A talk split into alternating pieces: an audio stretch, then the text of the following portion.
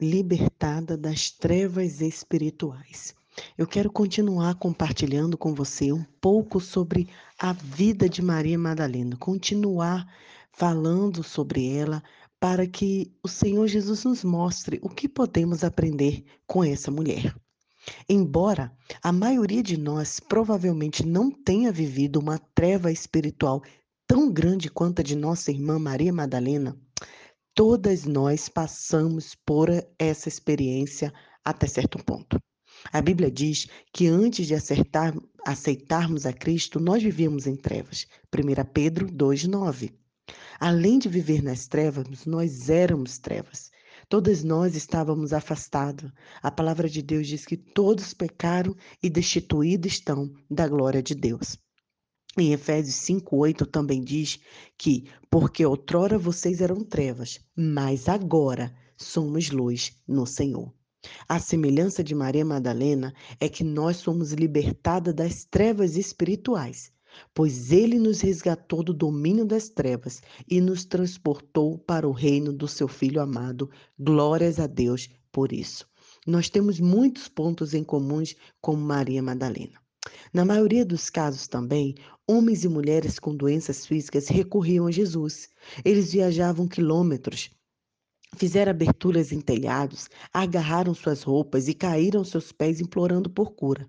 Porém, quando se tratava de pessoas possuídas por demônios, Jesus ia até elas ou até um parente que vinha lhe implorar ajuda. Podemos assegurar que Jesus foi até Maria Madalena. Um dia ela fez parte da missão de Jesus. Deus havia escrito o nome dela na agenda celestial. E hoje Deus está indo até você também. Deus quer te libertar das trevas. Deus quer te libertar de todo espírito maligno, de todos os espíritos de antepassados, tudo que te persegue, que te domina, que te angustia, que te entristece. Muito antes de ouvirmos falar de Cristo, ele já pensava em nos dar uma vida gloriosa, que é parte do que está por vir, que é parte do propósito geral que ele está executando tudo em todos. Deus tinha um plano para Maria Madalena e o inimigo não conseguiu detê-lo. Por mais que tivesse tentado, ela não estava à procura de Jesus, mas o braço forte de Jesus alcançou ela da escuridão e puxou para um lugar seguro. Ele libertou das trevas espirituais, restaurou a dignidade e deu um lugar ao seu grupo pessoal de ministério. Deus quer restaurar sua vida também. Deus quer te dar dignidade. Ele quer te colocar no grupo, no ministério dele, servindo e adorando a obra do Senhor. Maria Madalena também foi libertada para compartilhar a luz de Deus com o mundo. Sejam quais forem as suposições em torno dela, os fatos mostram que ela foi uma das mulheres mais importantes do Novo Testamento. Ela desfrutou de um relacionamento pessoal e contínuo com Jesus, enquanto a maioria das mulheres teve um encontro com Jesus que lhes mudou a vida, Maria teve um encontro e também um relacionamento face a face que continuou até depois da morte de Jesus e de sua ressurreição ao Pai. Ela exerceu um papel significativo na vida e no ministério de Jesus. E mesmo assim, temos apenas alguns vilumbres do ministério e da liderança dela entre os discípulos. Essa mulher, que no passado foi possuída por demônio, tornou-se discípula de Jesus, que viajou com ele e com os doze discípulos. Por quê? Eu não sei ao certo. Se tivesse que fazer uma lista de possibilidades, eu faria que os escritores têm feito há séculos e falaria que sabemos com certeza que Jesus permitiu, convidou Maria para estar com eles e com os seus outros discípulos. Os relatos dos evangelhos mostram Maria com os seguidores como os seguidores mais fiéis de Jesus. Naquela época, um mestre judeu nunca teria concordado com a presença de uma mulher viajando com o grupo. Mas Jesus, o libertador, ele incluiu Maria em seu ministério. Hoje, Jesus quer incluir você também. Jesus veio para libertar as mulheres, libertar de e libertar para.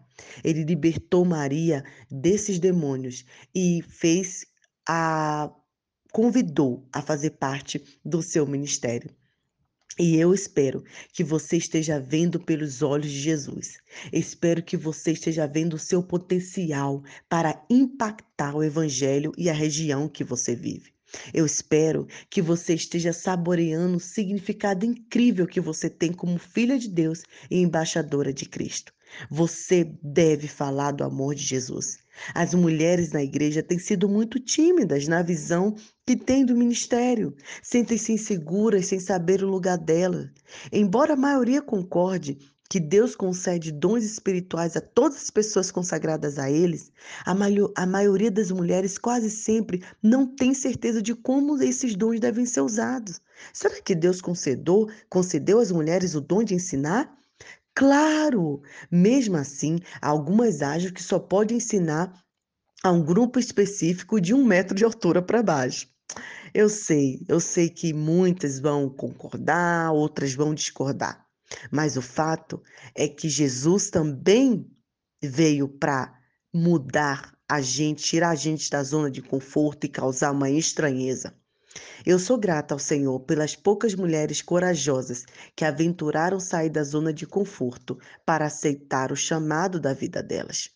Olha, a Amy Shermerson deixou um refúgio seguro na Europa e viajou até a Índia para abrir orfanatos para garotas violentadas sexualmente. No início do século XX, havia 40 organizações missionárias dirigidas por mulheres. Maria, mulher de Hudson Taylor, dirigiu grupos de missionários no interior da China. Olha quanto, como as mulheres, quando se permitem ser usadas por Deus, como elas vão avante. Né? E essas são apenas alguns exemplos. Que orgulho eu sinto das minhas irmãs que se res responderam ao chamado de Jesus para participar do seu grupo ministerial. Jesus quebrou grilhões que mantinham as mulheres presas. O carpinteiro de Nazaré demoliu os muros culturalmente construídos e abriu as portas para as mulheres atravessarem. Deu-lhe missões mais amplas no ministério e as confirmou como líderes. Tirou-as da função de ajudante de teatro e colocá-lo, colocou as mulheres no centro do palco para assumir papéis de liderança. Maria vivia isolada, como pessoas normais, mas agora ela estava integrada na sociedade. Ela viveu e proclamou Jesus Cristo. Está no momento de proclamarmos também. Na primeira manhã da Páscoa, quando Deus rolou a pedra, ele não fez aquilo apenas para permitir que Jesus saísse, mas para permitir que as mulheres, as mulheres entrassem.